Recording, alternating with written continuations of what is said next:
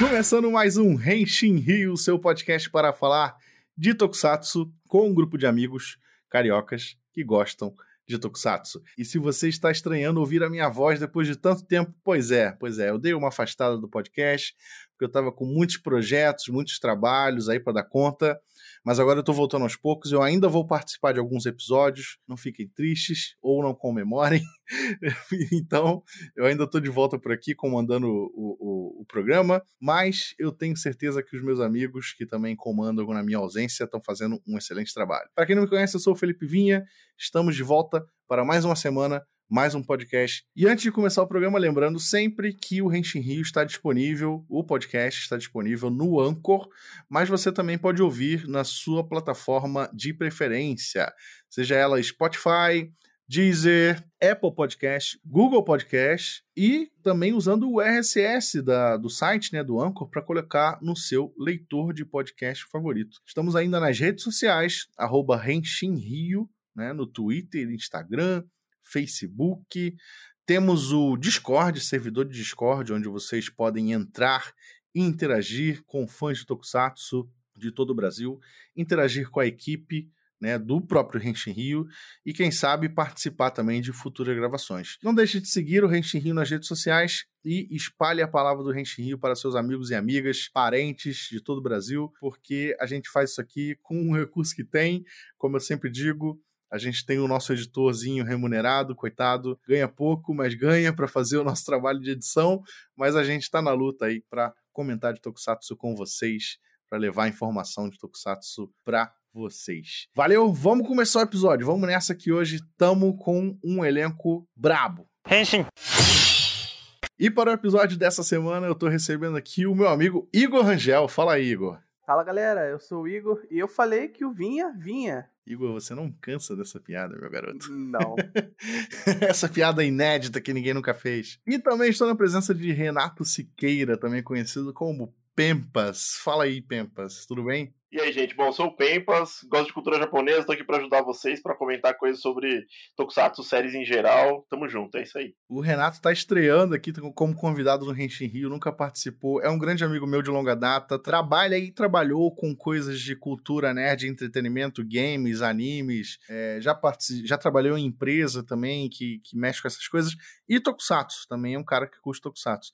E eu chamei o Renato também para participar ao lado aí do nosso grande convidado, que também é um grande amigo dele, que é o Ricardo Cruz. Fala aí, Ricardo. E aí, minha gente, muito obrigado por esse convite aí. E, pô, vamos bater papo aí sobre Tokusatsu, sobre um monte de coisa que a gente curte. O Pempa realmente é, é, não, não é só um grande amigo, como é um dos grandes responsáveis por tudo ter acontecido. E você saberá como daqui a pouco. Olha aí, olha aí. Propaganda. Bom, Ricardo Cruz, para quem não conhece, né, quem a galera, muita gente que curte Tokusatsu no Brasil conhece já o Ricardo, mas para quem não conhece, ele é um cantor, ele é um artista, vocalista e tradutor, né, já trabalhou com tradução de mangá, já compôs músicas, já gravou vários covers de músicas famosas de anime Tokusatsu. Tá na estrada há uns bons anos, muito mais tempo do que você pode imaginar. e a gente trouxe ele aí para falar da história dele com Tokusatsu, principalmente, mas também, obviamente, do trabalho dele que ele tem feito é, desde o início, né, envolvendo anime e Tokusatsu, até episódios mais recentes. A gente vai chegar lá falando aí da abertura que ele gravou do Kamen Rider Black para uma exibição que nunca foi. Mas vamos chegar lá, vamos chegar lá. Pensei que você ia falar o One Punch Man, pô é, é, One também. Abertura, a, grande abertura que ele gravou para. Pensei que ia vir o One Punch Kamen Rider Black em português. e foi um grande trabalho também. Foi um grande trabalho também. Mas é isso, assim. Apresentados os nossos participantes desse episódio, eu quero já abrir, já passando a palavra para o Ricardo, para que ele fale, assim, sobre né, como ele começou a curtir essa grande coisa aí que é o Tokusatsu, que temos em comum aqui, todo mundo, né? Cara, não sei se todo mundo aqui, mas eu sou geração manchete total, né? Peguei muito forte a, a explosão dos tokusatsu na TV Manchete. Eu comecei a assistir ali no finalzinho dos anos 80. Já na TV eu não peguei a fase da locadora, daí eu comecei a alugar as fitas é, porque eu via na TV. E assim, moleque, né? Eu comecei com oito anos, sete, oito anos. Eu não me lembro direito, assim, minha, minhas memórias de muito infância, assim, elas são meio turvas, mas eu tenho, eu tenho um impacto muito grande que essas séries é, tiveram em mim, na minha percepção de muita coisa, assim. Né? Eu, eu era muito viciado em Tokusatsu, eu acho que, enfim, isso, acho não, né? É, isso moldou tudo que eu fiz a partir da, da, própria infância mesmo, né? Porque eu nunca trabalhei na minha vida, eu tô com 38 anos, eu nunca trabalhei com nada. Vagabundo, né? É, eu nunca trabalhei. Nunca trabalhei na minha vida. O que é amizade, né, cara? que vida fácil, cara. Mas, ó, eu faço tanta coisa que eu gosto, cara, que a sensação nunca é de, tá, de, tra de trabalho, uma coisa árdua e tal. Mas eu nunca trabalhei com outra coisa, a, a, muito pouco fora desse universo de cultura pop japonesa. Né? Então é, é e, e, cada vez mais com mais possibilidades, com mais projetos legais, então cada vez mais a coisa crescendo e dando certo. Então fico muito feliz e, e o responsável por tudo isso foi a, aquela infância lá de 8, 9 anos que eu pirava assistindo todas aquelas séries de tokusatsu que fizeram tanto sucesso na manchete. É, eu acho que a gente também meio que compartilha aqui tudo, todo mundo também é dessa geração manchete, né? Apesar de alguns serem mais novos um pouco, outros um pouco mais velhos, mas a gente tem isso em comum, sim. E eu acho que também refletiu um pouco é, na carreira, assim, de, de certa forma. Tanto na minha, eu acho que também na, na do Renato, né? Que também trabalhou com, com, cultura pop aí boa parte da vida dele. O cara já foi editor, editor de revista de Pokémon, já trabalhou com, com empresa que trabalhou com Tokusatsu no Brasil, já trabalhou com um monte de coisa. Não foi isso, Renato, também? Ah, sim, cara. Eu, puta, cara, é tipo, tem uma história tão, tão grande, é que é engraçado, né? Vai ser um arrogante pra caramba. O cara tá 20 anos, mas tem coisa que eu nem lembro mais, assim, como aconteceu. Renato, pode ser. Pode, passou, passou de uma certa idade, pode ser arrogante. Não, tô brincando. é permitido, né? mas assim, cara, eu, eu eu comecei a trabalhar na Conrad por conta das revistas de videogame. Eu gostava muito de revista de videogame, gostava de videogame em geral.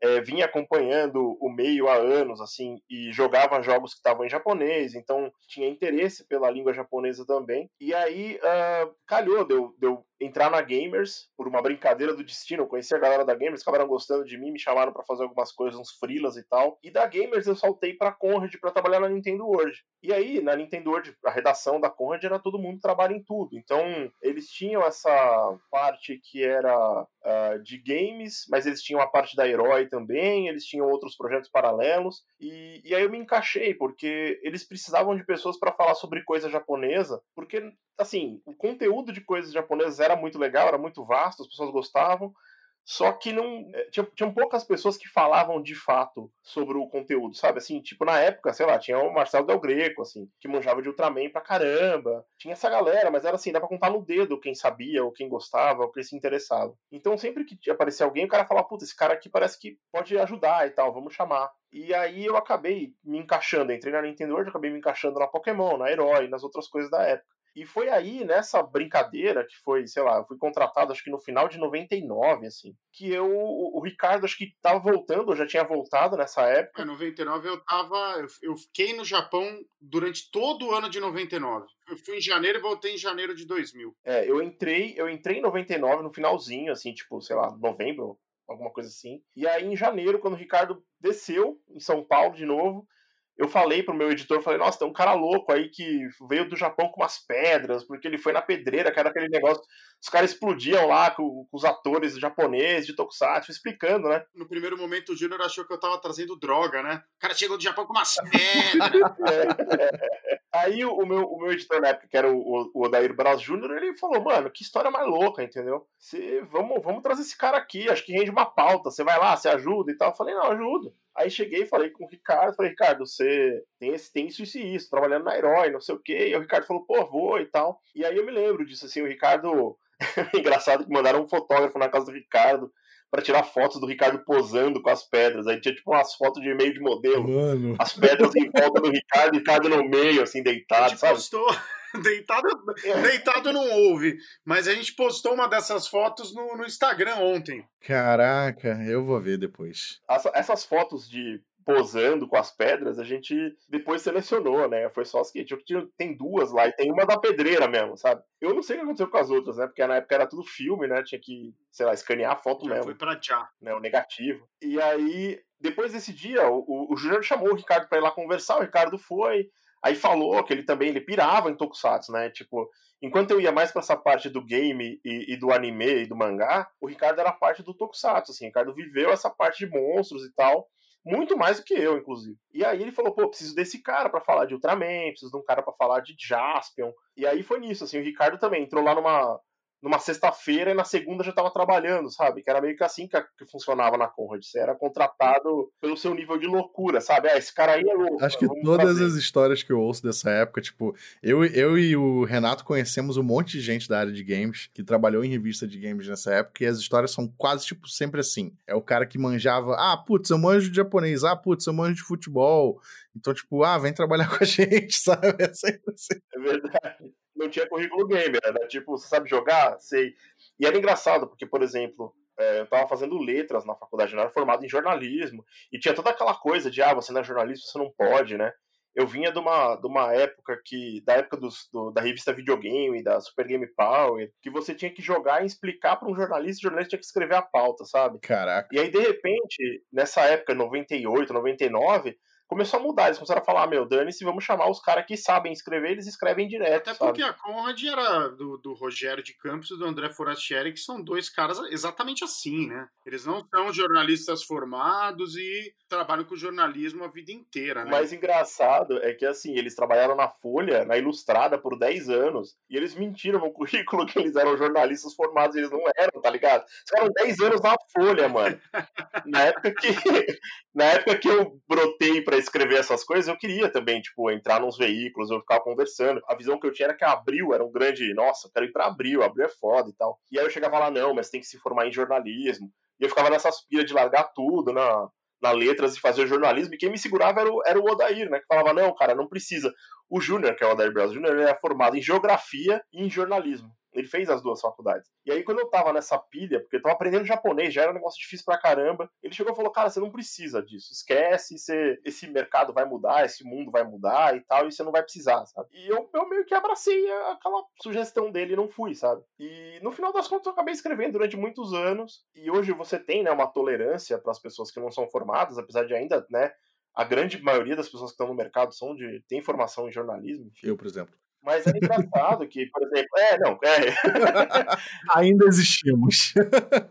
é, é, eu fui parar na, na Pro Games, que era uma locadora de games que me deu espaço na Gamers, que era formada por gente que jogava videogame, mas não era jornalista. E eu fui parar na Conrad, onde eu achava que tinha um monte de jornalista, mas eu cheguei lá e tinha os, os donos não eram jornalistas, e, e daí? Os caras olhavam pra você e você tropeçava lá pra dentro da Conrad, os caras te contratavam, ah, contratado, vem escrever, sabe? E, e daí pra frente, é, foi quando eu construí minha carreira e o Ricardo construiu a dele, né? Porque a gente era amigo há uns anos por conta da- das reuniões que a gente tinha numa, numa Gibitec que tinha na, na Vila Mariana. A gente se reunia com os caras lá e tal. É, o Ricardo foi pro Japão nesse meu tempo, voltou, foi pra Conrad. Enquanto ele trabalhava na Conrad, foi quando ele mandou um e-mail pro Kageyama, sabe, na louca, assim. Ah, Kageyama é o cara que canta a música do Changeman e do Dragon Ball. E aí o Ricardo mandou, a era muito engraçado, era tipo, cara, vou mandar um e-mail pro Kageyama. Aí, ah, beleza, manda aí. Tipo, umas coisas meio assim, não tinha muita noção.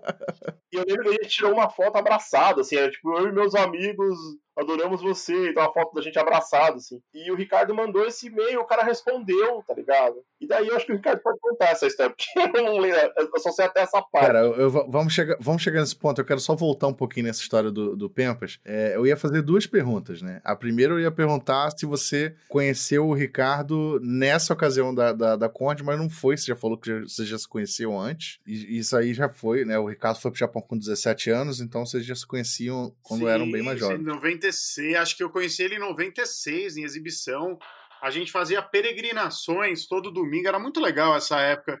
A gente tinha um evento no terceiro domingo de cada mês, né, na Gibitec em Fio, lá na Vila Mariana, e era praxe que assim que acabasse a exibição, a galera que estava reunida lá no dia fosse peregrinando a pé até a Liberdade, que não é longe, né? A gente ia lá andando, mas para mim, com 14 anos, era, meu Deus, estou andando sozinho na rua, meu Deus, eu me achava no Warriors, tá ligado? Me achava o transgressor. E, e, e, aí eu conheci o Pempa nessa, bem nessa época. Era uma época muito foda, cara, porque é, a gente não tinha acesso, obviamente, à internet, não tinha acesso, e mesmo que existia na época lá de internet, ainda era uma coisa muito incipiente, era uma coisa muito rudimentar. Então a gente precisava dos materiais físicos, né? Precisava das VHS com aqueles poucos episódios, das poucas séries que existiam. A gente tinha a sorte de estar em São Paulo onde sorte nesse sentido, né, que aqui tem uma concentração grande de colônia japonesa e as locadoras voltadas para a galera que é descendente traziam é, seriados, gravavam seriados da TV japonesa e colocavam para alocação lá na Liberdade. A gente alugava e essa era, durante muitos anos foi a maneira pela qual a gente assistia material inédito do Japão, né? Então essas exibições elas têm uma importância muito grande, muito grande, até para dedicação ao pouco material que a gente tinha, sabe? Ao estudo, era uma coisa meio faculdade, assim, o Neo Animation, né? Esse grupo que eu fazia parte, assim, que a gente estudava, cara, era pouco material que tinha, então a gente via o mesmo episódio muitas vezes, a gente aprendia japonês vendo esse mesmo episódio muitas vezes, a gente tentava traduzir os poucos livros que a gente tinha acesso nas livrarias japonesas que falavam sobre tokusatsu, a gente tentava traduzir com professores de japonês e tudo mais, e a gente fazia cartilhas, a gente tratava aquilo como uma, uma faculdade mesmo, cara. A gente fazia trabalhos e tudo mais. E nessa época eu conheci o Pempa, é, até que eu vou para o Japão em 99. E aí a outra pergunta que eu queria te fazer, aí é mais pro Ricardo, tipo, quando você foi pro Japão, você já tinha essa formação meio que de fã de Tokusatsu, até por conta da, das coisas que você consumiu na manchete. Então, tipo, eu, eu queria, se você conseguir traduzir como foi, né, é, essa sensação de, tipo, ser um fã de Tokusatsu ainda nos anos 90, indo pro Japão, e como você teve essa ideia de trazer uh, os pedregulhos da Toei, porque, tipo... Os pedregulhos é ótimo, né? É, eu fui. Eu já falei isso aqui numa história, uma, um episódio passado. Eu fui pro Japão em 2016, se não me engano. Foi a primeira e única vez. E eu já era, obviamente, fã de Tokusatsu, eu já, já era bem mais velho. E, tipo assim, eu, quando eu tava indo, eu pensei, caralho, eu vou ficar o dia inteiro em Akihabara só comprando coisas de Tokusatsu. E foi o que eu fiz, sabe? Foi, foi a ideia que eu tive de, de ser um fã de Tokusatsu no Japão. Obviamente, a sua experiência foi bem diferente, porque você foi numa época bem diferente, uma época que praticamente não tinha computador, não tinha o acesso que a gente tem hoje às séries. Então, como é que tu chegou? Como é que foi, né, essa sua experiência lá? Se tu foi né, pensando, caraca, eu vou assistir Tokusatsu na fonte. E como é que tu chegou nessa ideia de trazer eh, as pedras da, da Toei pro Brasil? Não, foi, foi exatamente isso. Eu vou pro Japão para assistir Tokusatsu na fonte, assim. Eu tava numa época, assim, muito, muito louco por Tokusatsu. Eu tava no auge, talvez, da minha otakice. Talvez Talvez hoje eu esteja vivendo um outro auge por conta de alguns projetos que eu estou desenvolvendo, mas na época, cara, eu era assim alucinado, né? No, 99, começo de 99, era a época que o Nel tava bombando pra caramba, né? 99 eu passei lá, então até o fim de 98 tava no Neo Animation, fazendo exibição, traduzindo material, isso tudo que eu falei antes da, da faculdade, Tokusatsu, a gente fazia várias exibições, criava vários eventos em gibitecas, em é, lojas, em centros culturais. A gente era muito ativo como grupo é, durante 98 pra caramba, né? 90, eu comecei em 96, mas 97, 98 a gente estava muito na ativa. Então, quando eu fui para o Japão em 99, é como se jogasse gasolina no, no braseiro, sabe assim? Porque é, é aquela coisa de muita paixão, um senso de descoberta muito grande porque eu não. A gente, como eu disse antes, a gente não tinha tanto acesso aos materiais. Então, quando eu cheguei no Japão, eu me deparei com aquele, né? aquele universo todo, tudo à minha disposição, era só ir numa locadora, era só, sei lá, ligar a televisão. Isso foi bem importante, assim, bem absurdo, assim, foi bem de explodir minha cabeça. Tanto que a minha primeira compra, assim que eu cheguei no Japão foi num sebo de eletrônicos e comprar dois vídeos cassete para poder copiar a fita da locadora. Olha só. Muito bom. Não foi, não foi tipo ir no templo, não foi fazer nada diferente disso, sabe? Eu fui numa, num negócio, comprei dois vídeos e no dia seguinte estava fazendo carteirinha na locadora, na Tsutaya, Eu lembro até hoje, assim. E que louco, cara. Sabe aquele episódio do, do, do pica-pau que o urso fica correndo de um lado pro outro, ele não sabe pra onde ele vai, fica com as mãos abanando, assim? Parecia eu dentro da locadora, sabe? Sim, eu não exatamente. sabia o que. Eu não sei, eu não sabia o que pegar primeiro. E aí eu- foi uma época de muita descoberta. Claro, teve todo o lado né, formal do intercâmbio que eu, eu ti- tinha que cumprir e cumpria muito feliz, que era o lado de frequentar a escola. Eu fiquei em Utsunomiya, que é uma cidade, é a capital de Tochigi, né? Província de Tochigi, uns 100 quilômetros mais ou menos de Tóquio. É a terra da gyoza, né? Utsunomiya é um lugar famoso pela gyoza e tal. Fica uns 100 quilômetros de Tóquio. E lá eu fiz o terceiro colegial na Utsunomiya Kitakouko, na escola né, pública lá de Utsunomiya. E cumpria tudo, né? Tudo que eu tinha para fazer na escola, assim, foi muito legal. Era uma escola que já tinha o, a tradição de receber estrangeiros, então ela tinha ela adaptada para isso, mas eu tinha aulas normais e tudo mais, de terno e gravata. Então eu cumpria todo o protocolo escolar, mas assim, no meu tempo livre, grande parte dele era dedicado ao, ao tokusatsu, assim, a- e, foi lá que eu descobri também, assim, descobri não, mas que eu expandi o lado musical, porque antes de viajar, o nosso acesso à parte de música eram fitas cassete, gravações de alguns CDs originais, que eram caríssimos, né? Hoje ainda é muito caro, mas na época era assim, a gente a pouca idade era praticamente impagável pra gente, não tinha como. Eu lembro muito que eu juntei grana durante maior tempo para conseguir comprar um CD original de Gingaman na Haikai. Eu encomendei o CD de Gingaman, chegou, eu paguei com meu dinheiro, era um tesouro, meu, eu ah, comprei, sabe? Como se eu tivesse comprado um apartamento, assim, era o CD do Gingaman, sabe? Não, quando você é criança, você não trabalha, qualquer dinheiro é um dinheirão, né? É, então lá no Japão, cara, foi uma libertação para esse lado musical também, porque eu já conhecia bem as músicas, eu já conhecia os cantores pelo nome, né? Sabia quem era o Akira Kushida, eu sabia quem era o Hironobu Kageyama, o Takayuki Miyauchi, o Ichiro Mizuki. Mas aí, cara, quando eu tava no Japão, a grande fisgada é, é muito interessante nessa coisa, de co- como, como as coisas no fundo são exatas, né? Porque se um elemento estivesse fora do lugar, né, na- nada existiria. Isso é muito fascinante para mim. Esse podcast não existiria, sabe? É, e esse elemento foi um programa chamado O Taemon, que era um programa que rolou só durante um período do ano de 99 na TV japonesa. Acho que 90, 98 para 99. Ele durou pouco. Muitos programas de TV no Japão eles são sazonais, né? É Era um programa de anime song. E eu tava lá em casa, liguei a TV à noite, depois da escola, com meus livrinhos de tokusatsu, todo feliz. De repente me entra o Ichiro Mizuki. Eu lembrava da cara dele porque ele aparecia no Spielberg, né? Ele é o pai do Spielberg. Eu falei, caramba, Ichiro Mizuki, cantor do Spielberg e tal. Ele apareceu cantando, cara. A primeira música que eu ouvi dele foi Great Mazinger, né? Aquela Dash, Dash. Fiquei doido, fiquei doido quando eu vi ele cantando no Taimon. Eu gravei. Será que eu gravei? Acho que eu gravei. E aí começou uma febre por Ichiro Mizuki. Enfim, se eu for contar nesse nível de detalhe, a gente vai ficar aqui até amanhã. Mas o Ichiro Mizuki e o Taimon, eles foram um, uma- um portal que eu atravessei naquela noite no Japão que me levou até o universo do anime song. A partir do momento que eu vi o Ichiro Mizuki cantando Great Mazinger, eu comecei a doença por tokusatsu, ela foi momentaneamente, eh, ela se tornou momentaneamente uma doença por anime song. Eu comecei a vasculhar todas as lojas do Japão em busca de material do Ichiro Mizuki. Tudo que eu ganhava de dinheiro, eu, eu tinha um- uma mesada, né? Eu fui pelo Rotary Club, você não paga o intercâmbio, você ganha uma mesadinha que seu pai te dá por mês, assim, que era 100 dólares tal. Eu torrava em Ichiro Mizuki. Eu lembro que eu fui numa cerimônia de fúnebre, que eu não sei quem tinha morrido, e eu fui numa cerimônia fúnebre e tal. Eu e outro intercambista quiseram mostrar esse lado da cultura, foi bem bonito, foi bem legal. E no final tem uma tradição, eu não lembro se é tradição, não lembro porquê. No, no final, o, o monge, eu não lembro nem se era monge ou se era o sacerdote shintoísta, não me lembro. A autoridade religiosa me deu um okozukai, que é um dinheirinho. Era uma nota de 10 mil ienes, que é tipo uns 100 dólares.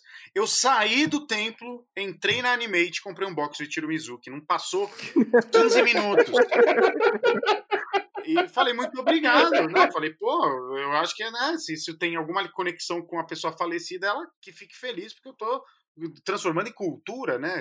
O que me, me foi dado. Então foi, foi transformou minha vida, assim. Eu comecei a, a pesquisar anime song até não poder mais. E um cantor foi levando a outro, que foi levando a outro, que foi levando a informações sobre os cantores, que eu cheguei até um negócio que ia começar aquele ano que se chamava Super Hero Spirits, que era um show que eles iriam começar a empreender no Japão a partir de 99, reunindo cantores clássicos e originais da série de Tokusatsu. Eu fiquei tão alucinado que eu, na hora eu comprei o ingresso Imagina, eu morava em Totig, o show era em Tóquio, eu era um moleque sob responsabilidade do Rotary Club.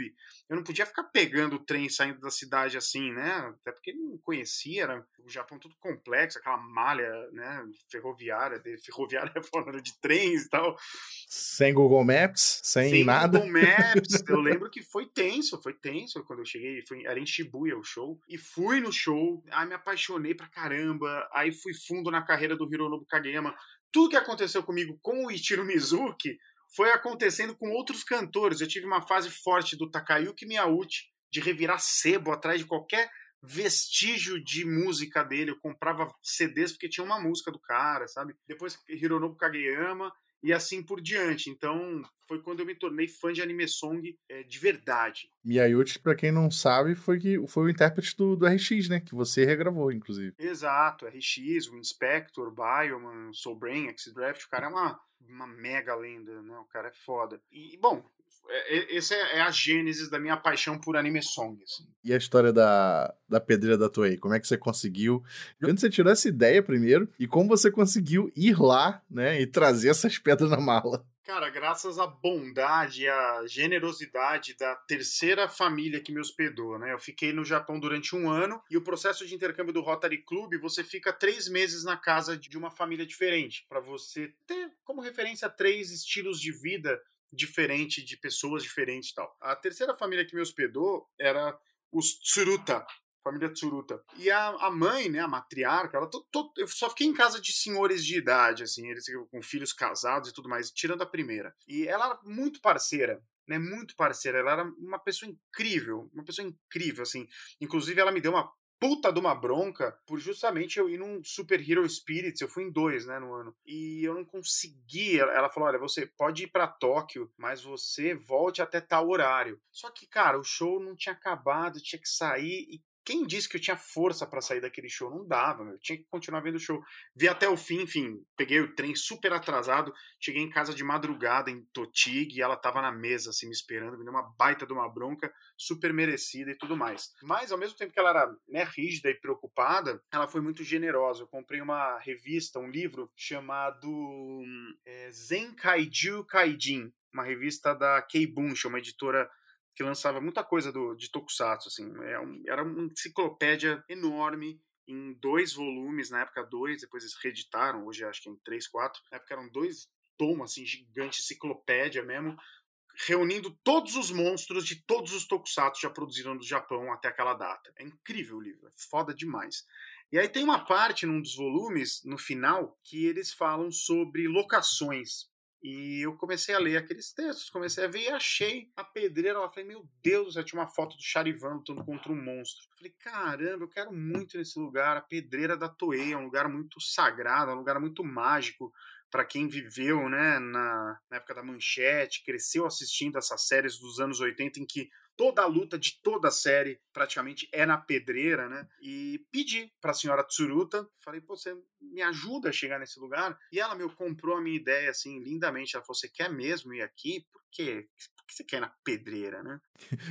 a mulher devia estar achando brasileiro maluco. Com certeza. Aí eu dei para ela ler a revista, ela entendeu e tal. Eu era bem bizarro, assim, hoje pensando, o meu, meu período de intercâmbio, as famílias deviam me achar bem esquisito, assim, eu nem percebia direito, mas enfim. e aí é, eu pedi, ela ligou, ela achou no, no, no guia, ela achou na lista telefônica lá, ligou pro, pro pessoal da pedreira na época, os donos, era uma família. Ela ligou, eles receberam a gente, ela, ela foi comigo de carro até lá, até Saitama, né? Foi uma viagem que a gente fez, um domingo, imagino. E, cara, foi realização de um sonho, assim. Foi muito, muito, muito, muito mágico para mim. Foi muito impactante para mim. Fomos recebidos pela família, família do senhor Sato, é, eles fizeram um chá lá pra gente. A gente primeiro parou numa, na casa deles, né? Antes de chegar na pedreira, a gente chegou no espaço lá, era a casa deles. Eles mostraram fotos das gravações dos anos 80, fotos de Liveman que eles mesmos tiraram, contaram histórias, assim, eu petrificado, né? Caraca. Muito emocionado, assim. Que fantástico. E uma hora ele chegou e falou assim: Bom, então vamos lá? Falei, vamos, quase urinado, né? vamos.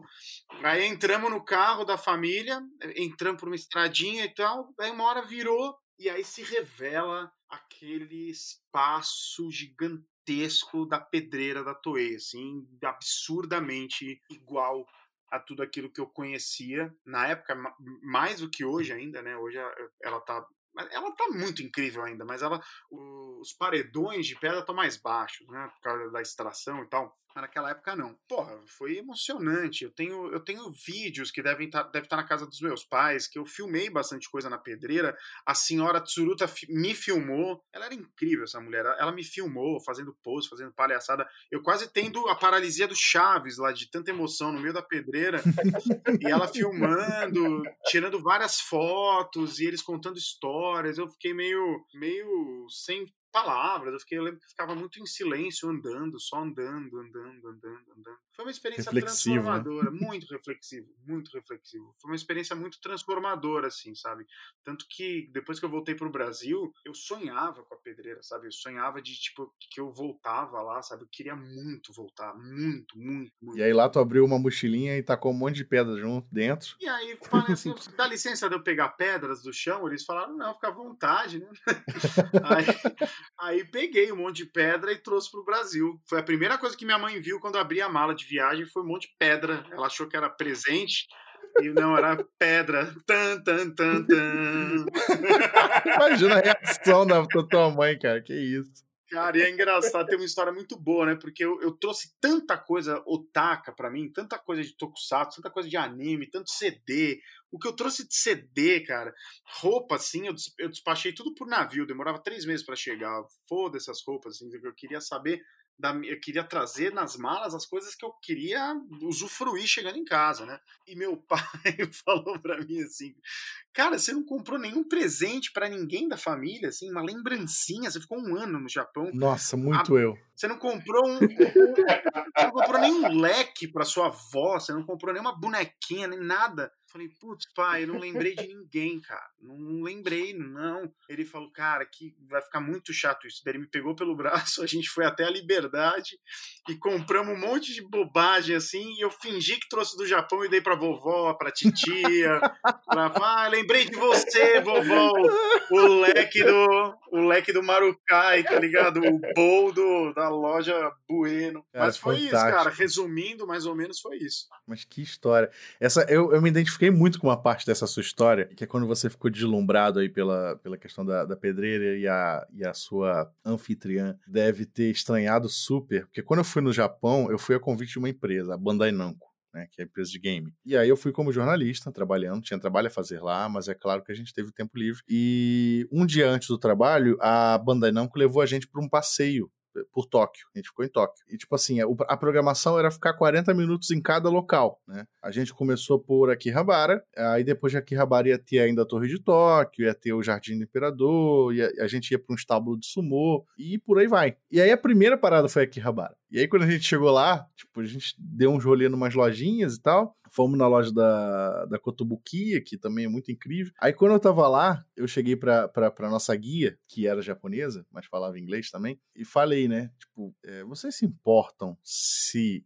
eu ficar aqui em Akihabara e vocês irem seguir viagem, eu me viro, eu volto, volto pro hotel de, de, de metrô depois e, e, não me importo se vocês não me derem nenhum suporte. Aí ela olhou para mim assim, super estranhando, sabe? Aí eu, ela falou: Não, não tem problema nenhum, não. Ela perguntou por quê. Eu falei, não, é que, tipo assim, vir pro Japão é uma coisa meio difícil, sabe? Principalmente para brasileiros. Sim. Então eu não, eu não sei quando eu vou voltar aqui, se eu vou voltar aqui. Então eu, eu também não quero perder a oportunidade de aproveitar bastante Akihabara, que, enfim, era um local que eu queria conhecer muito e queria extrair tudo que eu pudesse de Akihabara. Claro. E ela falou, não, não tem problema não. É, pode ficar, então, se, se, é por isso, não tem problema nenhum. Aí ela, ah, tá bom. Aí, aí, daqui a pouco ela virou para mim assim, veio com uma cara, sabe, de uma cara de pena para mim. Aí, aí me perguntou assim: vocês não têm isso aqui lá no seu país, não? Tipo, apontando pros brinquedos.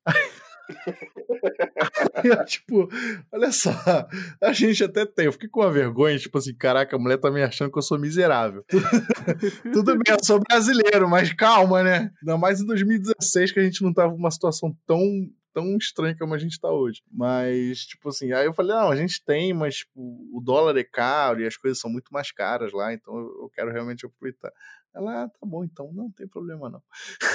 E aí, por isso que eu te digo que eu te entendo quando Mas você falou devia, pra. Ela devia esperar, né? Porque uma viagem da Bandai Namco, né? Imagino que você, ela devia esperar que ia estar lotado Sim. de nerd que ia querer ficar aqui rabar o dia todo, né? Sim, com certeza. E eu era. Só tinha dois brasileiros, era eu e o Prandas, que é até um brother do Pempas também. Que ele seguiu viagem, porque ele queria fazer mais um rolê cultural, ele queria realmente visitar as coisas. Mas eu não, eu, eu fiquei igual o Ricardo, cara. Eu, eu- assim que eu pisei no Japão, a primeiríssima coisa que eu fiz, ainda no aeroporto, foi entrar numa, numa livraria, numa biblioteca que tinha no aeroporto de. É Narita? Acho que é Narita. É, no aeroporto de Narita e pegar um, um mangá do Kamen Rider Spirits na minha mão, sabe? Foi nesse nível. Eu tenho essa foto no Facebook até hoje, sabe? Eu tirei uma selfie com o mangá de, de Kamen Rider Spirits na mão porque eu não tava acreditando que eu realmente tava lá. O Japão é bem incrível, né? Sim, não, é, é uma coisa totalmente diferente do que a gente tem aqui. E por falar em Japão, assim, antes de continuar o papo da carreira do Ricardo, eu queria falar sobre uma outra viagem que ele fez também com o Renato, com o Pempas. Porque eu, eu conheço o Pempas há muito tempo já, a gente trabalha. é, nunca trabalhamos juntos diretamente, mas a gente trabalha no mesmo mercado já há muitos anos. É, ele sempre foi um cara de, de games e animes e eu também. E aí teve uma época que eu já conhecia o Pempas, não conhecia o Ricardo, assim, só de nome. Mas. é, e aí o, o, o Pempas publicou algumas fotos de uma viagem que ele tinha feito pro Japão. Né? Isso foi. Eu não lembro o ano, mas não é uma coisa assim tão antiga da vida. Mas eles. eles o que me chamou a atenção é que eles visitaram o set de filmagens do Geki Ranger, que é um, um dos Super Sentais, que foi adaptado no- nos Estados Unidos como Power Rangers Jungle Fury depois. E ele postou fotos com os atores de, de Geki Ranger, né? A Melly, que era a vilã, e também com uma menina de Time Ranger que estava visitando o set, parece. De Madirendia. É, Madiren, é. Foi isso mesmo, essa história? Como é que foi essa viagem? Como é que. Quer dizer, nessa época eu acho vocês já conheciam uma galera da Toei, né? Principalmente o, o Atari, que o Ricardo conhece. Foi totalmente via o Atari. É, Então, é, con- contem resumidamente essa história. Eu deixo os dois falarem agora. Fala aí, Paper, conta. Assim, eu, eu tive duas viagens que eu fiz pro Japão, é, que eu fiquei três meses meio que morando. Eu ia, eu ia na louca, pegava o visto maior que tinha e ficava lá. É, uma foi em 2007, a outra foi em 2008. E em 2007 foi a viagem que o Ricardo foi pra cantar com o Jump pela primeira vez. Não foi isso, Ricardo? Assim, ao vivo, né? Eu gravei em 2005 e cantei em 2007. Em 2006 me negaram o visto. É, nossa, a gente em dois, 2003 começou o lance todo do Anime Friends, os cantores começaram a vir pra cá, e aí tinha o lance dos atores, o Atari acabou vindo, fez um, um show, acho que em 2005, né, ele fez uma apresentação no palco e tal, foi legal, e aí virou essa amizade, né, ficou esse contato e tal. E eu, eu fui pro Japão em 2007, meio que já sabendo que o Ricardo ia, né, e aí assim, eu conheci os cantores, eu ia jantar, conversar e tal, mas eu não tinha esse ímpeto de chegar e falar, pô, me leva no bastidor do tal negócio, sabe? Eu tinha um pouco de vergonha, um pouco de, sei lá, de receio de chegar e perguntar. Mas o Ricardo não, entendeu? Quando o Ricardo chegou lá em 2007, eu fui, fiquei lá um tempo, e aí o Ricardo chegou. E aí o Ricardo começou a andar com a galera e ele me ligava, assim, tipo, velho, a gente vai fazer tal coisa, tá afim de ir? E aí nisso a gente é, acabou, acabou fazendo várias coisas juntos, assim, né? O Ricardo cantou pela primeira vez, eu tava presente no show do, do Jan e tal, que foi legal. E aí teve essa coisa do Atari. A gente, eu lembro que na, naquela manhã que a gente foi pra Toei é, pro estúdio, a gente fez uma reunião no prédio da Toei em Tóquio mesmo. Porque tinha toda uma coisa do, do Jaspion, né? E a gente tinha esse sonho de querer trazer o Jaspion em DVD pro Brasil, porque o Jaspion parece que não tinha saído em DVD, mas já, tipo, tinha passado na TV, a galera perguntava pra caramba, a gente tinha noção de que era um tokusatsu importante, sabe? E, e na época tinha várias empresas procurando o próximo Cavaleiros, era uma coisa assim. O Cavaleiros do Zodíaco Anime, quando saiu em DVD no Brasil, vendeu pra caramba. E foi tipo uma, uma porta de entrada pra galera falar: nossa, anime vende, vamos, vamos trazer outros. E aí começaram a trazer. Só que nenhum chegava aos pés desse Cavaleiros. E a gente tinha essa impressão de que o Jaspion seria um tokusatsu que, na verdade, ia pegar todo mundo que curte, sabe? Ia ter aquela nostalgia de querer comprar, porque é uma série que já fazia alguns anos que não passava na TV, tava arquivada, tava com a, com a Sato Company, mas a Sato Company não tava. é, parece que não, não tinha renovado direito, tinha toda essa coisa aí. E aí a gente fez essa reunião de manhã para conversar sobre isso, para perguntar coisas relacionadas a isso mesmo. E aí à tarde, se eu não me engano, ou sei lá, no mesma na hora do almoço, alguma coisa assim, a gente pegou é, o trem e foi para onde era o, o Toei Studio mesmo. Oizumi. Oizumi, isso. A gente foi pra Oizumi, assim, o Toei Studio era na, é na frente da Toei Animation, sabe? É muito engraçado, cara. Tipo, Tóquio fica só os cara de business, os engravatados, né? Os caras da escritório mesmo, todo tudo é sisudo, né? E aí você chega na parte de produção, a galera já é bem mais descolada, assim. E aí eu fui acompanhando o Ricardo, na verdade, e o Atari, né? Porque era engraçado que eu, eu lembro até hoje, o Atari tinha um. Não sei se ele tinha um grupo tipo WhatsApp ou alguma coisa no telefone que mandavam para ele uns torpedos dizendo assim: olha, próxima gravação é em tal lugar, às sete da manhã. A outra gravação vai ser tal dia, não sei aonde. Tipo, ele recebia uns torpedos com as, os, os lugares e as datas das gravações. Tanto que ele tinha oferecido, né, Ricardo, para ver a apresentação dos heróis. Ia ter gravação do, do próprio Geek Ranger, de, uma cena de ação, acho, com eles transformados na cidade. Só que aí ficou um climão, porque eu perguntei pro Endo, né, do Jan, falei que era o dia, era o dia do show. é ridículo da minha parte, né? Caraca. né? Sondar. Mas, é, mas assim, o show era, era no fim da tarde e a gravação era de manhã, 10 da manhã. Só que quando é dia do show, a gente acorda mó cedo, vai pra casa de show mó cedo, almoça lá, passa o som, passa quase o show inteiro antes de fazer o show. Fica. É, é muito metódico. Aí eu falo, meu, primeira vez que eu vou, né, cantar com os caras lá. O, o lance Tokusatsu, Tokusatsu, Tokusatsu, muito absurdo. Eu falei, ô Endo, será que fica chato se às 10 da manhã eu encontrar com o Atari e for dar uma olhada lá na gravação do, do cena de ação do Geek Ranger e depois eu vou pro show? Ele falou, é, Ricardo, eu acho que fica bem chato, sim. Fica bem chato. acho melhor você ir direto. Sinceridade. É, né? falei, ah, tá bom, é, então eu vou passar no seu hotel tal hora. Muito obrigado, tá aqui, não tá aqui quem falou. Mas que bosta, né, cara? Tipo, na, no, mesmo, no mesmo dia, que merda, né, cara? Mas tudo bem, tudo bem. A gente conheceu a Toei, tá bem. Voltou no tempo, tá ligado? Agora. Aí, assim, a gente conseguiu os vilões. Os vilões eram no horário depois daquela reunião, enfim, era meio que à tarde, assim. E dava nesse dia. Então eu falei, ah, mano, vamos aí. Tanto que, assim, teve umas outras vezes que o Atari falou, olha, tem tal hora, mas era sempre uns horários, tipo ah, os caras vão estar em tal lugar às 5 da manhã. E você falava, cara, nem fudendo, tá ligado? Porque eu acordo 3 horas da manhã pra ir. Aí a gente ficava com preguiça, sabe? Ah, esses caras vão estar de madrugada não sei aonde. Porque é aqueles horários que você grava na, em locais que não tem ninguém, né? Sim, então você não atrapalha a trânsito, não atrapalha as pessoas. Então tinha uns horários bem esdrúxulos, eram bem cedo, assim. E aí uh, a gente acabou indo no dos vilões, mas foi legal também, porque a gente eh, chegou lá, tirou foto na frente, entrou pela porta e tal. E é muito engraçado, cara, porque são estúdios de, de, gra, de gravação mesmo, como se fosse Hollywood. Assim, são vários seguidos, assim, numa sequência, e você vai entrando nos estúdios e vão tendo os cenários. E aí, nesse, nesse dia, tinha o cenário da, da, daquela área dos vilões. Então era o cenário, aquele cenário para aquele, para aquela gravação, para aquele ano de gravações, era ali o, o covil dos vilões, aquele cenário, sabe?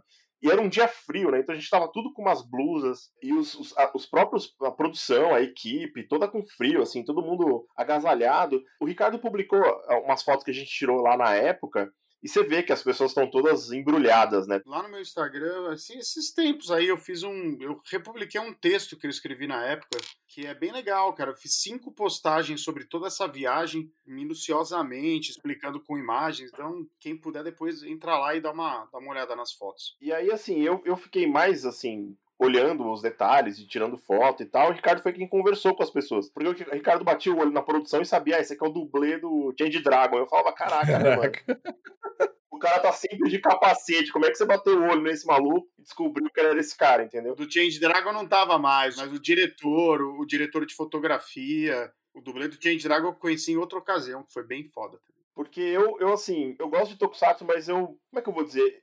Eu gosto mais do universo e do ambiente, sabe? Eu não assisto tanto as séries hoje. As séries me marcaram muito na infância, assim, e tem séries que eu assisto hoje, que eu assisto, que eu vejo as coisas hoje que eu acho legal pra caramba, mas eu não assisto a série, sabe? Tipo, eu, eu gosto muito daquela, daquela série Tokyo sabe? Que é. Boa demais, boa demais. Os trens. Eu não manjo da história, assim, eu não assisti inteiro, mas eu gosto muito da entrada, da abertura, né? Eu acho mó legal a abertura animada, eu assisto, eu vou e coloco pra ouvir a música. E eu acho muito legal as, as, coisas de trem que tem dentro do seriado. É que assim, quando você fica muito tempo no Japão, tipo, eu morei duas vezes, né? Fiquei viajando por três meses. Cara, você começa a pegar o trem e o trem é a mesma mensagem todos os dias, o dia inteiro. É cultural, né? É, cada estação tem uma música, não sei o que e tal. E aí, quando você assiste o Tokyuja, todas aquelas falas, mano, até aquela abertura que o cara tem a voz. Tokyuja, ah, ah, o jeito que o cara fala, o jeito que o cara fala nessa É igual a voz do cara da estação. É igual, saca? Você olha, você acha que. Você vê que é um japonês com a voz impostada de propósito, entendeu? Tokyo o cara fala desse jeito, mas quando você vai na estação de trem, é igual. A pessoa fala igual. Aí você fala, mano, como assim? Então eu ficava imaginando, falando, nossa, tipo, a, a, as crianças dessa idade que assistem essa série, deve ser muito legal, porque elas ficam imersas no, no tema do trem durante o ano inteiro e elas vão pro trem, elas escutam o cara do trem falando a mesma coisa. Eu falava, nossa, é muito legal, cara. Eu me senti um Tokyo se eu fosse criança nessa época, sabe?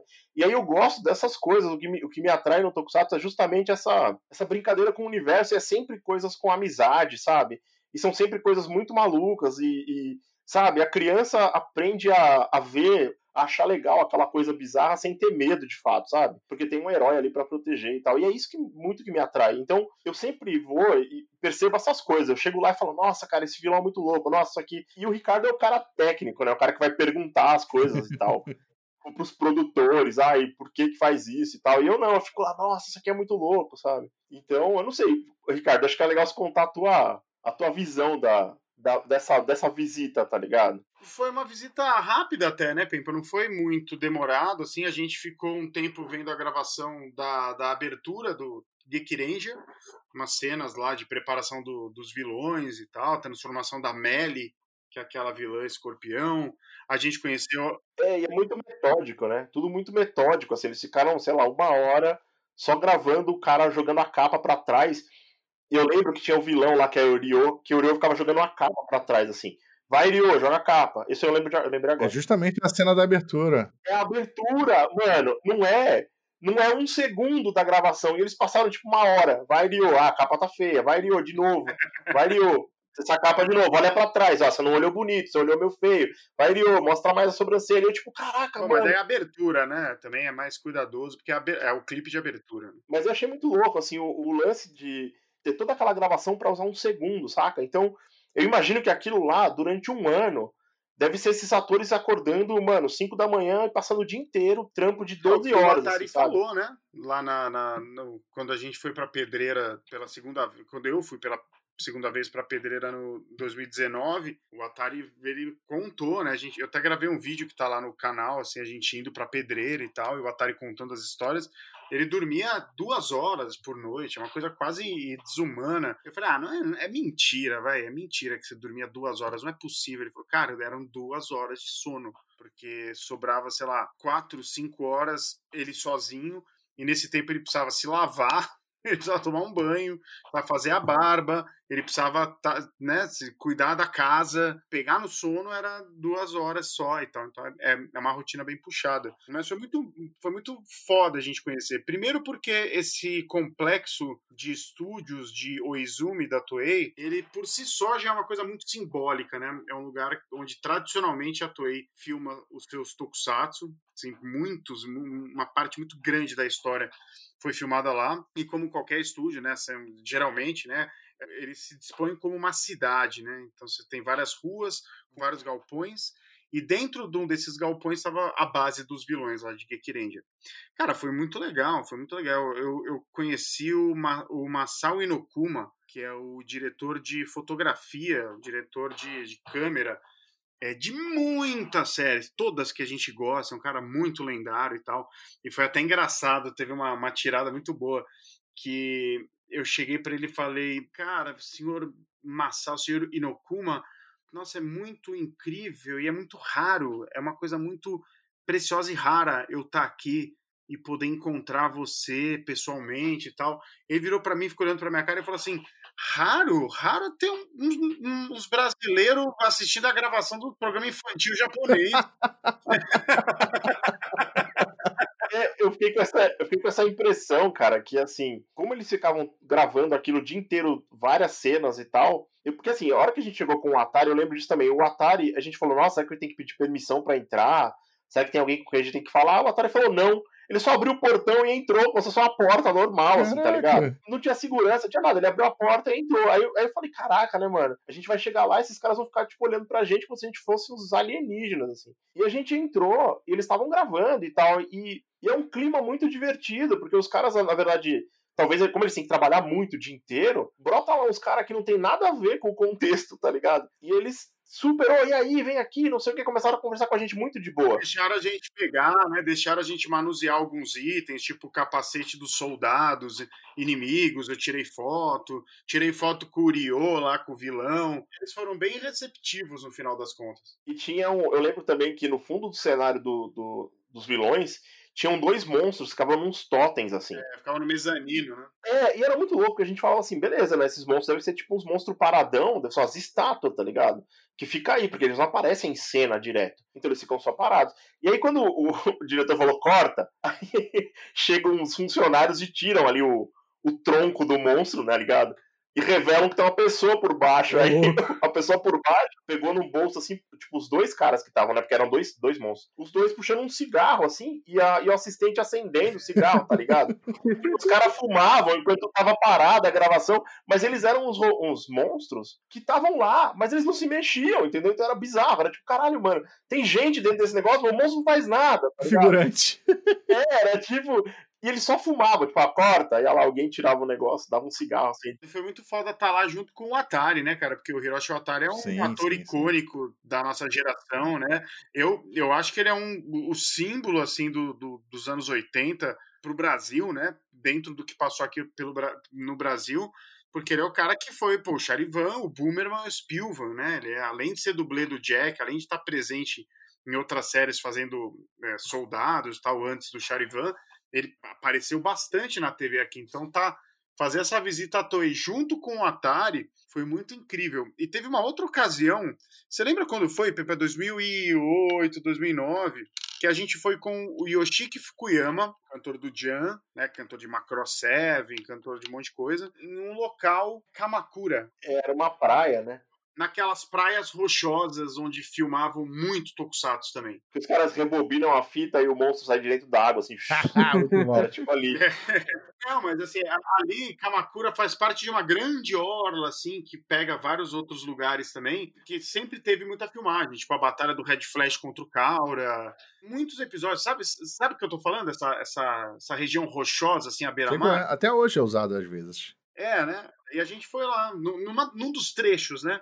Agora que a gente está planejando a Toku Tour, que vai rolar ano que vem com os fãs e tal, é, eu estou bem vendo exatamente como faz para chegar nos lugares icônicos. Assim, onde eu e o Pempas fomos é, é num trechinho dessa grande hora, assim, que daria pra gente conhecer vários e vários lugares se a gente saísse andando. Mas foi muito legal. Eu lembro que vocês, o Fukuyama, você e o Fukuyama levaram umas Teribicum pra lá, e aí vocês ficavam abrindo nas páginas e tentando achar as montanhas, sabe? Tipo, ah, o monstro tal morreu aqui. Aí, ah, tipo, mano, era muito louco. Eu tenho, uma, eu, tenho uma foto disso, que é a revista exatamente na frente da montanha. Tipo, o Ricardo segurando assim, olha aqui, foi aqui que esse aqui fez tal coisa. E eu, tipo, caraca, eu tirei a foto do. Ele segurando a revista com a montanha igualzinha no fundo, sabe? E a gente tirando foto que nem uns idiotas, posando de, de herói, assim, nas pedras, tá ligado? Tá vergonha.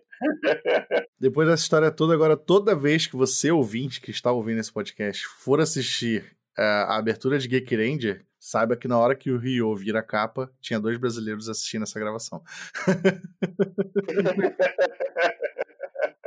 e era o Ricardo Cruz e o Renato Siqueira, o Pempas. Desbravadores, desbravadores. Henshin. Vamos falar um pouco mais aí também do trabalho do Ricardo hoje. Ricardo, para quem não sabe, eu não sei se eu mencionei isso no início, ele ainda é membro da Jam Project, que é um, um grande projeto de, de, de, música, né? Música de anime, música de tokusatsu. Ricardo cantou uma música de tokusatsu, que foi a do, do Tomica, né? O Rescue Fire, junto com o Jam Project. É, foi é, isso, foi acho que em 2009, mas antes disso, será que foi antes disso? Eu, eu compus junto com o Hironobu Kageyama a segunda abertura do Garo. Ah, o Wagana, Wagana Wagaru, né? Não é isso? Wagana Wagaru, é. Tem a primeira e a segunda que é que é, a, o segundo tema, né, de abertura. Essa daí. Composição do, do Ricardo Cruz. Do primeiro Garo, não é? Da segunda temporada do primeiro Garo. E, e aí, além do Jam Project, ele também é, lançou, em 2015, ele lançou um single. Ele tem, claro, músicas próprias que ele lança aí nos canais, YouTube, é, onde você puder ouvir. E em 2015 ele lançou um single On The Rocks com a participação do Hiroshi Watari, né? Que a gente acabou de falar que foi o Charivan, foi o Spilvan e também participou de Jaspion. Assim, além disso que eu já citei, que mais temos de, de, de Ricardo Cruz artisticamente envolvendo Tokusatsu? Cara, o, o On The Rocks foi um trabalho muito marcante porque ele foi o primeiro trabalho autoral da minha carreira e tá demorando para eu lançar outro, né? Eu lancei Invasion Zone no, no começo desse ano e até o final do ano eu pretendo lançar mais coisas desse álbum, que também está sendo um álbum muito importante para mim, está sendo um trabalho artisticamente muito diferente de tudo que eu fiz até hoje. Mas o On The Rocks, lá em 2014, não foi 2000, foi 2014, foi um pouquinho antes que eu lancei. Ah, perdão, eu tinha achado que era 2015 anotado, mas enfim como foi meu primeiro trabalho é, solo, eu me senti na obrigação de fazer uma homenagem a tudo aquilo que me inspirou, ao tokusatsu, né? A tudo que eu gosto de ouvir e tudo mais. E eu fiz esse single de três músicas, e pro clipe principal a gente juntou um puta de um time legal. É, o Ariel Vollinger, o Fabiano Brock, que são amigos e, e, e eles dirigiram é, o clipe. Uma galera muito pró trabalhar na, na O2, na, na, Vetor Zero, grandes lugares assim de audiovisual aqui de São Paulo, e a gente fez essa, empreendeu essa loucura que foi esse clipe, que foi uma simulação de um episódio de um tokusatsu clássico, né? E coroando essa produção toda veio o próprio Hiroshi Watari, ele veio do Japão e ele foi o herói civil antes de se transformar. E o clipe todo é uma, é uma brincadeira com o formato de um episódio. É, tem o Cauê Moura também fazendo o vilão e tal, foi bem... A gente chamou o Cauê, tipo, de última hora. Cara, você quer ser o um monstro, tá ligado? Ele aparece, coitado, 10 segundos só tipo pra fechar. Mas é muito bom. Não, não, eu lembro que eu fiz um evento com o Cauê, assim, muito antes do Under Rock, sei lá, um ano antes. E aí eu falei, cara, eu quero fazer um clipe assim, assim, assado. Demorou pra sair o Under Rock. Eu falei, se eu te chamar pra ser um monstro, você topa? Ele fala, cara, com certeza, não sei o quê. Aí um ano depois eu falei com ele, Cauê, lembra que você topou ser o monstro? Então essa semana a gente grava. Ele, ah, bom, beleza, vou, vamos aí. e aí, cara, e aí tem uma coisa bizarra com o Cauê, que é assim, a gente fez o design do monstro dele, que não é um monstro, na verdade, é um general, com um barbão, né? Um barbão grande, igual ele usava. Só que o cara tinha tirado a barba, ele raspou a barba. Naquela semana, sei lá, ele chegou de cara limpa, assim. Aí a gente teve que improvisar uma barba fake no Cauê Moura, tá ligado? A gente precisou pôr uma barba fake pro Cauê Moura ficar parecendo o Cauê Moura. Mas foi do caralho. É engraçado que ele tirava de tempos em tempos. Ele tira e se arrepende, né? Tipo, ah, droga, porque eu tirei minha barba, não sei o que. E essa foi uma, foi uma dessas ocasiões. É, a gravação eu acho legal porque, assim, foi um time de pessoas que eram amigas que gostam de Tokusatsu. É engraçado, né? Porque se você procurar, você encontra pessoas que gostam de Tokusatsu praticamente em todos os empregos, entendeu? Em todos os trabalhos. Não é uma coisa rara de achar, saca? Então você olha, por exemplo, dentro da Vetor Zero, dentro da O2, que eram que são empresas de produção audiovisual, tipo o cara dos efeitos especiais, caraca, mano, Jaspion, Dylion, não sei o que, o cara conhece. E aí você vai pra O2, o cara fala, nossa, mas eu tenho uma vontade de filmar uma cena de luta. Você conversa com. Eu tinha, a gente tinha um amigo que era dublê, que o cara fazia todas as aberturas de Sentai, tá ligado? Que, que o cara fazia as poses. Você fala assim, ó, faz a pose do Change Dragon, o cara fazia, saca? Porque era, mano, era tipo, o cara gostava. Então, encaixou essa galera não, não teve uma grana de investimento alto para fazer aquele clipe. Aquele clipe ele é tipo profissional pra caramba, mas ele foi feito, assim, 80% era muito amor, tá ligado? Os 20% foram uma graninha para tipo pagar o cosplay, as roupas, e eu acho que aluguel da pedreira, não foi, Ricardo? Alguma coisa assim que vocês fizeram lá? É, a gente, a gente achou uma pedreira igualzinha da Toei em Barueri aqui em São Paulo. Caraca, olha aí a dica, hein, pra quem quiser conhecer. o filme do Jasper tá aí, né? Olha aí, Nelson Sato. Já o filme do Jasper. Tá linda, cara, linda. A pedreira é igualzinha. O Atari ficou impressionado. Falou, cara, parece que a gente tá.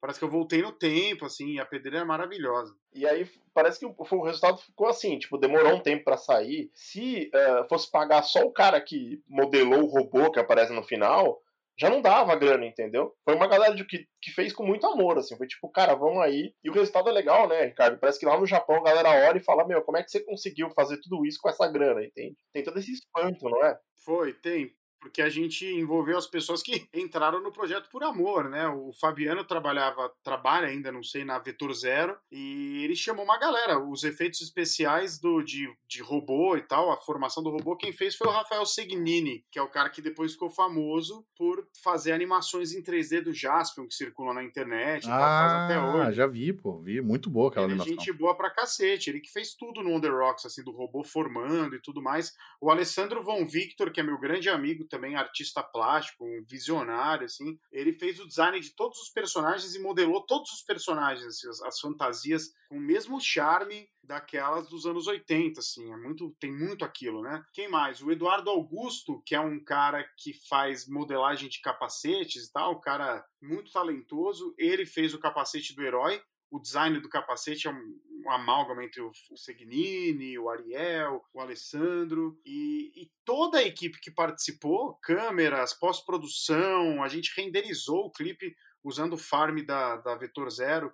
Foi um trabalho em equipe que a Lantis deu dinheiro também. O, o, o, ponto de partida desse clipe foi a Lantis, que é a gravadora do Jam, uma das maiores gravadoras de animação do Japão, né? Eu, na época, eu fumava, Caraca, né? Eu... Conseguiu envolver até eles. Sim, na época eu tava fumando um cigarrinho com o dono da Lantis lá, o Inoue, que, pô, enfim, longa história, o cara é foda também. Shunji, Shunji Inoue, assim, é o parceiro do Kageyama desde os anos 70, era tecladista da banda do Kageyama e hoje é o dono da Lantis, o cara incrível.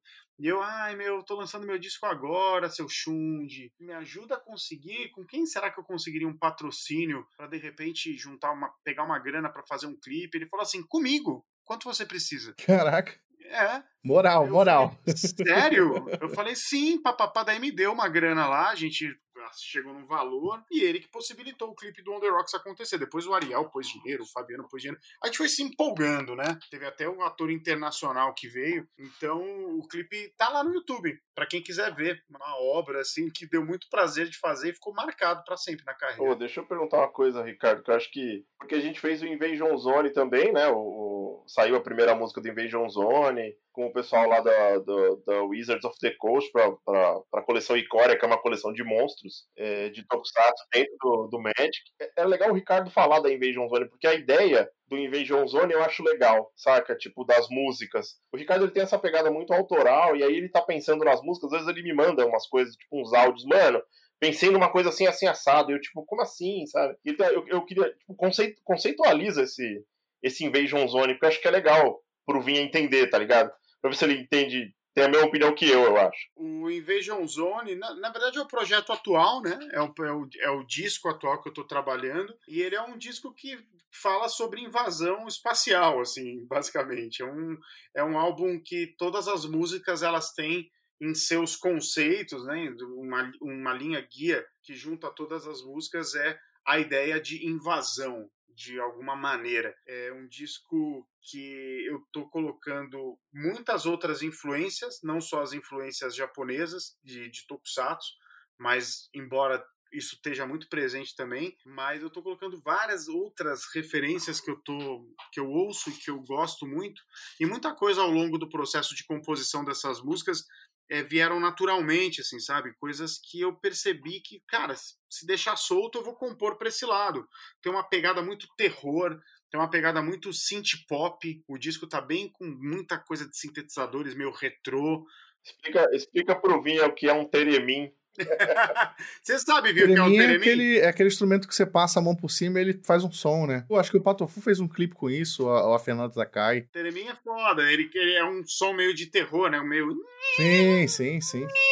É uma antena, basicamente. A, a música, em vez de um Zone, começa com um solo de Teremin. É, o solo de Teremin então, é foda. Paulo Beto, cara, grande Paulo Beto, um dos gênios, assim, da música de terror do nacional que tocou aquele solo. Eu vi ele na minha frente tocando Teremin, assim, é maravilhoso. Porque com uma mão você, você fica aproximando e afastando uma mão da antena, como se fosse uma antena velha de TV, aquela que é um palito, e com a outra você fica é, fazendo um outro movimento para dar o tom. Então você controla a intensidade e o tom afastando ou aproximando suas mãos como um mago na bola de cristal, assim, ao redor da antena. Então, peraí, eu vou pedir pro meu editor colocar um trechinho da Invasion Zone, que é o início, que tem esse som de Teremin, pra galera ter a noção exata do que é. Bota aí, editor.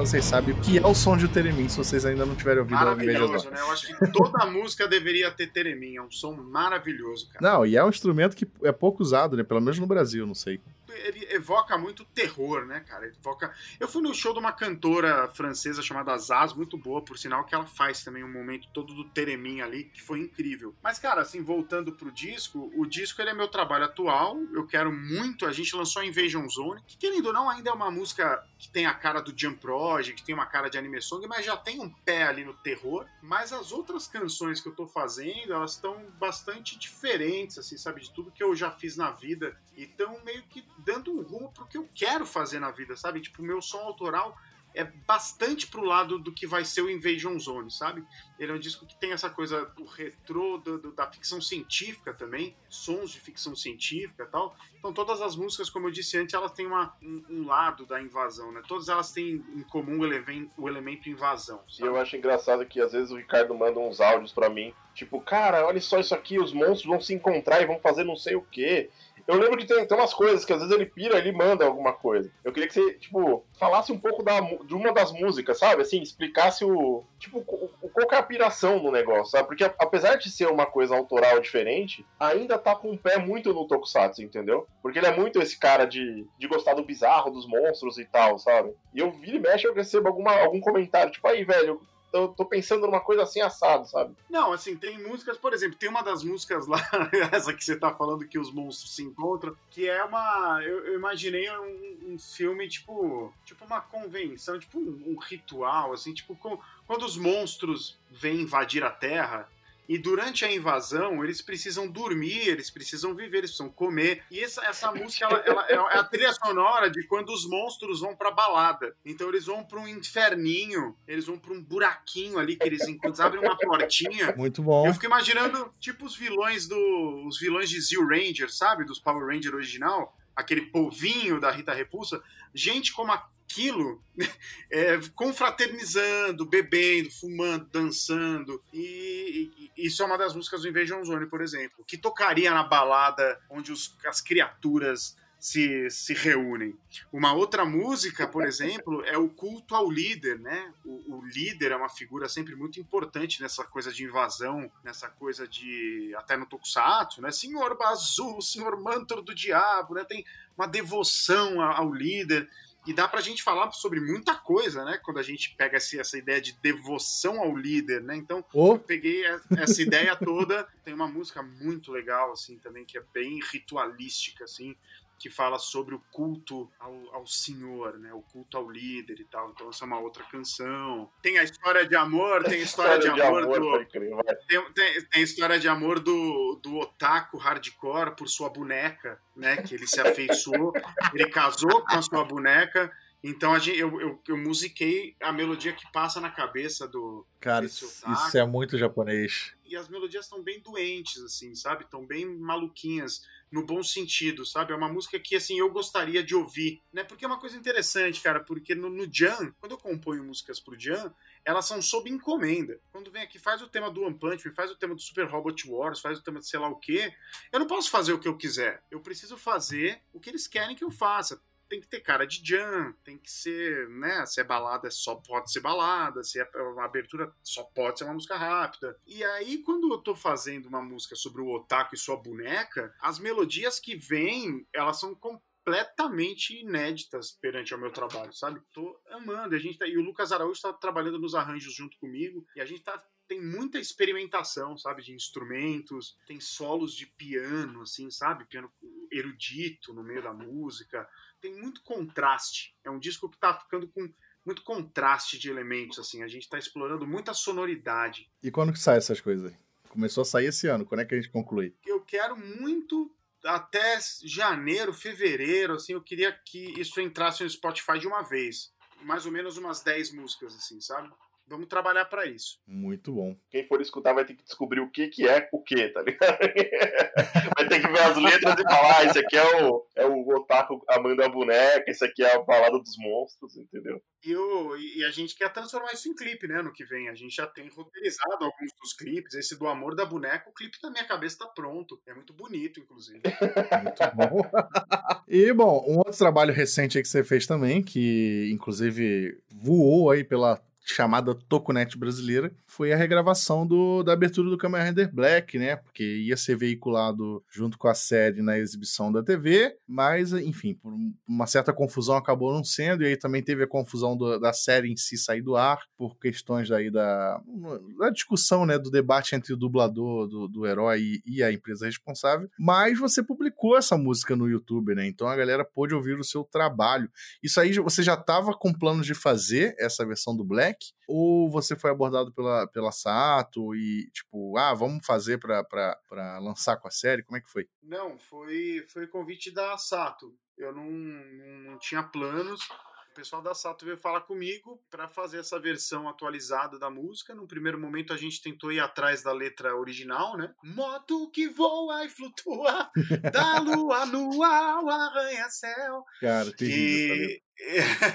é, um, é um clássico por, por si só, né? Sim. E eu queria, eu briguei, eu briguei pra ser essa letra, porque, ah, é, bizarra ou não, é a letra que foi lançada, né? Tipo, tem a versão oficial. Mas daí o pessoal da Sato mesmo foi me convencendo de que não, cara, vamos fazer uma letra baseada na original, vamos fazer uma letra atualizada, até porque a gente não está conseguindo achar os direitos disso, a gente não vai colocar no ar se não tiver um contrato assinado com quem tem os direitos, então a gente não, não vai fazer. Aí eu falei, beleza. Aí comecei a achar legal, falei, pô, vamos fazer. Aí eu fiz uma versão fiel à música original, é, a gente manteve o arranjo todo é, fiel também ao original, a pedido do próprio Sato. E, bom, que, que bom que eu lancei o clipe, porque a música tá, tá no ar, ela tá lá o trabalho não foi né, é perdido, entre aspas, mas que pena que aconteceu todo esse rolo, né? E a série não pôde ir ao ar com a música. Começou no primeiro dia o rolo, né? Sim. Porque era para ir com a minha música, houve um erro dentro da Band. Isso que eu ia te perguntar, não... se você soube, enfim, o que, que houve dentro da Band. Não, eu soube quando eu vi. Eu não eu fui surpreendido, fiquei puto. Não, mentira, fiquei. Porra, fiquei frustrado, né? É um story seu, né? Falando, cadê minha música? chorando, chorando copiosamente. É. Né? Não eu fiquei frustrado porque a gente trabalhou tanto, né? Fez tanta, né? Tava com uma expectativa alta e tal, daí não rolou e aí na semana seguinte aconteceu tudo que aconteceu e a série saiu do ar. Mas foi o convite, foi a convite da Sato, sim. Pô, foi muito legal poder retrabalhar essa música que eu gosto tanto, é de um compositor que eu gosto muito, né? Eu tô pensando porque assim a música foi legal, assim, ela foi muito bem recebida por uma galera, saca? Porque era um negócio novo, diferente e tal. E, e, é engraçado, porque dividiu os públicos. Né? Uma galera falou, não, mas eu prefiro a versão antiga, não sei o que, sabe? Antes mesmo dessa questão do dublador, a gente teve um, um, uma parcela do público, eu não sei precisar se foi a maioria, se foi a minoria, mas foi uma parcela do público que encheu o saco, esse é o termo, não tem outro termo, encheu o saco da Sato, falando que queria... Encheu o saco.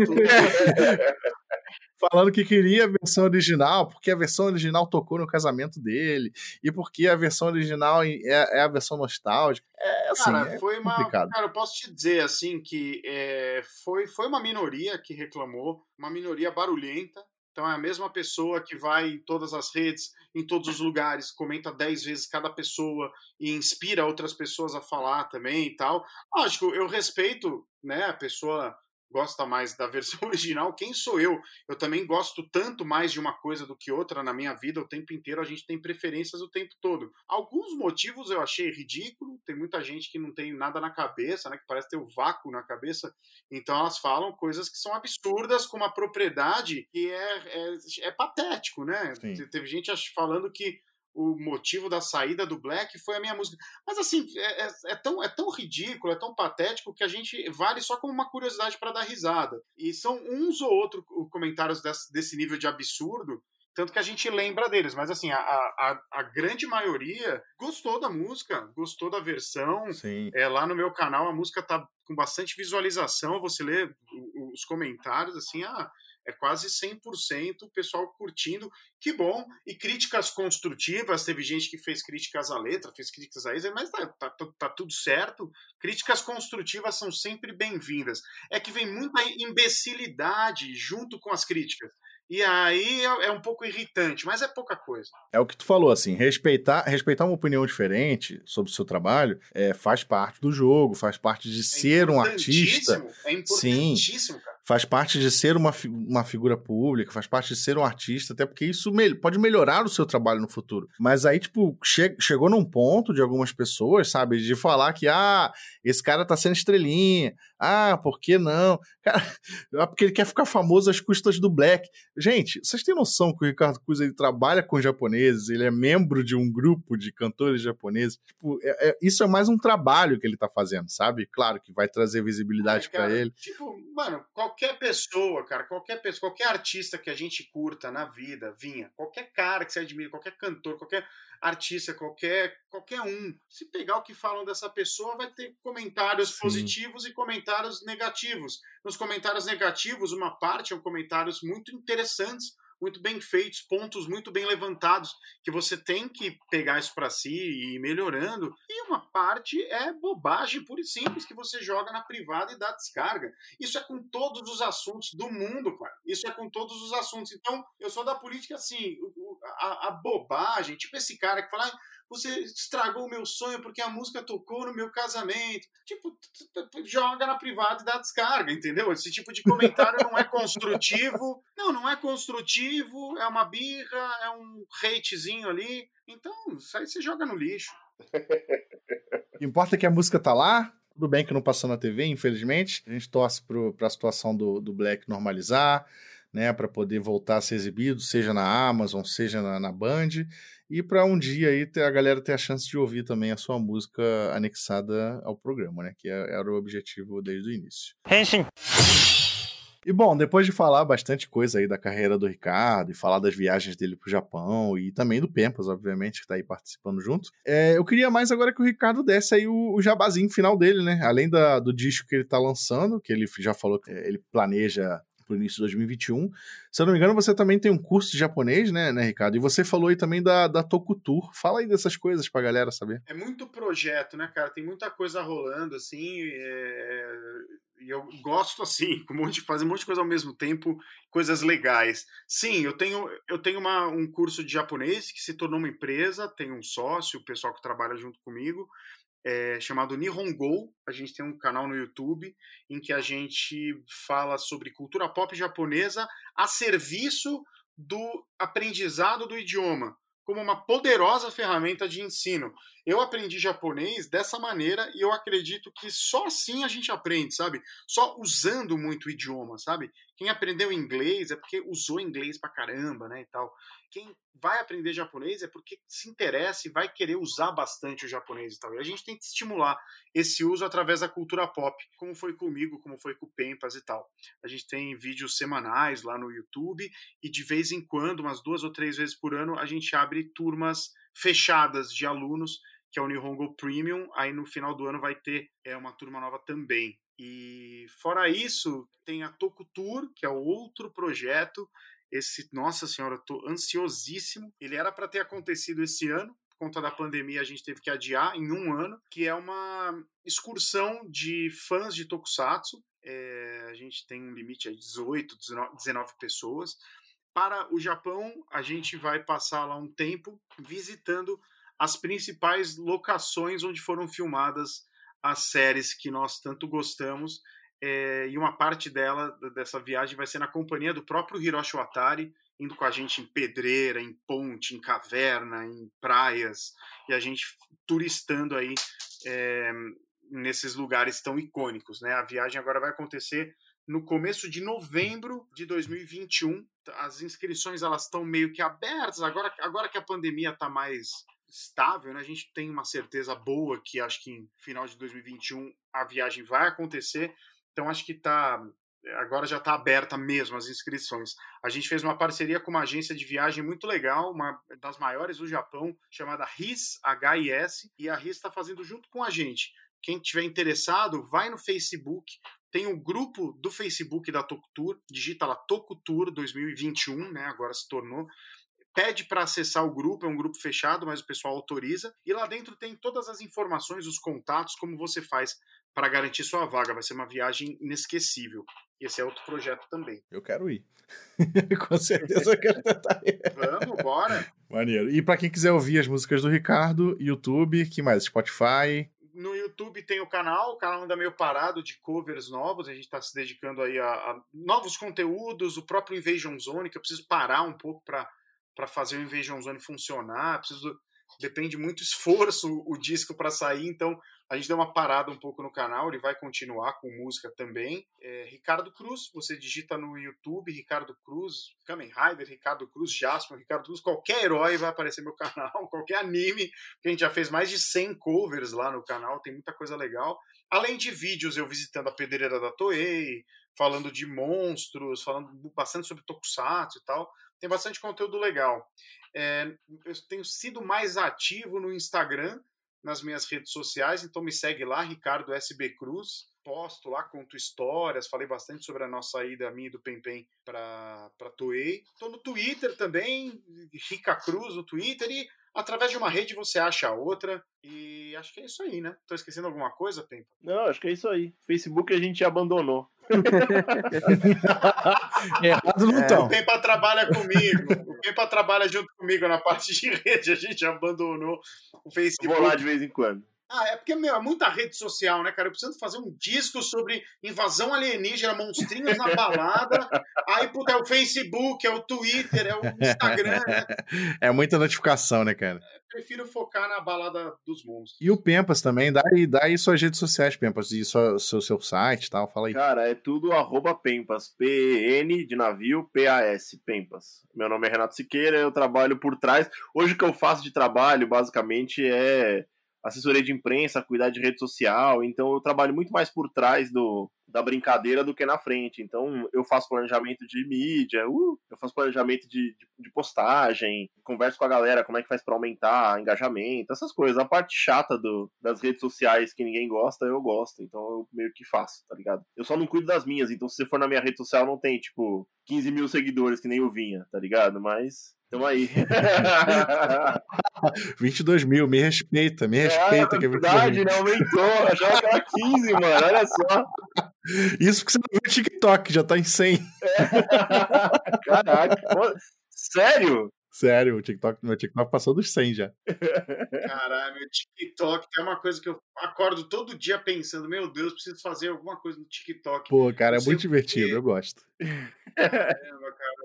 Um dia você precisa me ensinar a mexer direito nisso, me ensinar a ter ânimo de fazer isso. É, eu, eu encho o saco pra, ele fazer, porque o que é legal do TikTok, o TikTok não, não pegou aquela coisa de ficar filtrando quem assiste, ele distribui para pessoas que vão gostar e tal. Então, o número de seguidores para crescer é, é, é melhor, é mais legal, né? As pessoas veem mais e tal. Você posta uma coisa, tipo, no Instagram, demora pra caramba pra alguém engajar e tal. No TikTok é muito assim, né? E o TikTok é, mano, é o craque da, da, da rede social, né? Você vai ver um vídeo, você vê, tipo, 18 mil, sabe? Um atrás do outro. Tu rola pra cima, é outro vídeo, e aí tu fica vendo o perfil todo da pessoa. É assim mesmo. Dá raiva, dá muita raiva. dá muita raiva. Uma opinião totalmente ao contrário do que eu falei. Não, não, dá muita raiva quando você percebe que você tá duas horas ali vendo, sem, sem perceber, cara. Henshin. Galera, esse foi o papo com o Ricardo Cruz, grande cantor de anime songs, de tokusatsu songs, e com o Renato Siqueira, o Pempas. Agradeço muito, agradecemos muito, porque realmente a gente não viu a hora passar nesse papo, porque a gente se sente né, é, muito acolhido quando a galera conta essas histórias. Ah, porque eu fui no Japão, ah, porque eu conheci gente e tal. E o Ricardo é muito rico nessas histórias e também ouvimos bastante da carreira dele aí, que, putz, é, ele, é, ele é meio que. Tipo, muita gente já cantou essas, esse tipo de música no Brasil, mas o que ele faz hoje é meio que pioneirismo, né? Tá lançando um disco aí só com músicas inspiradas em anime songs, composições dele e tal. Então, trabalho muito bacana do Ricardo. Uma honra ter o Ricardo no Renshin Rio, finalmente. Obrigado aí por ter participado. E o Renato também, grande amigo de longa data, também muito bem-vindo. Vamos gravar mais vezes aí para falar de outros assuntos, quem sabe. Com certeza. Desculpa qualquer coisa aí, viu, gente? esquenta não, esquenta não. Valeu pelo convite, foi bom, foi bom falar de um monte de coisa aí, até coisas que eu não, não costumo falar em outros lugares. O papo foi um lado bem legal. Valeu, obrigado. Massa. Obrigado também para quem ouviu, obrigado pela sua audiência. Ficamos por aqui por mais esse episódio. Eu sou o Felipe Vinha, arroba Felipe Vinha em todas as redes sociais. Menos no TikTok, inclusive, que é Ei Felipe Vinha, porque já tinha um Felipe Vinha lá. e o Igor Rangel. É, eu sou Igor Kenji no Twitter e Igor Rangel na, no Facebook. Não tem muito mistério. E não esqueça de seguir o Renshin Rio nas redes sociais, arroba Renshin Rio, e ouvir o Renshin Rio também, é, divulgar né, nas principais plataformas de streaming de podcast, de música e no Anchor. Valeu, pessoal. Ficamos por aqui. Até a próxima. Tchau. Valeu. Sayonara.